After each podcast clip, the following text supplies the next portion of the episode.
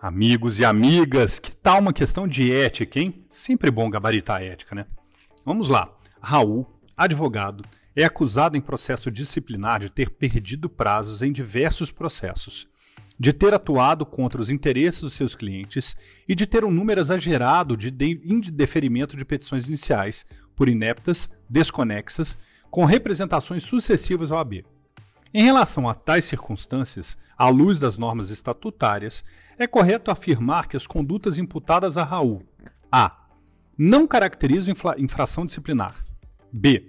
são considerados desvios processuais exclusivamente, c. demandam a atuação da OAB no sentido educativo e d. caracterizam inépcia da atuação profissional. Inépcia da, da atuação profissional. Desculpem. Vamos a um comentário. De fato, configura inépcia profissional a prática de erros reiterados pelo advogado, segundo o artigo 34, inciso 24 do Estatuto. Referidos erros podem ser tanto de vernáculo, português, quanto jurídicos.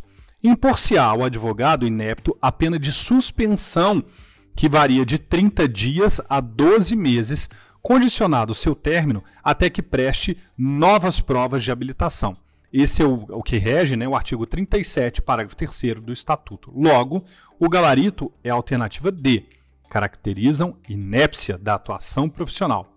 Ajudei? Que bom!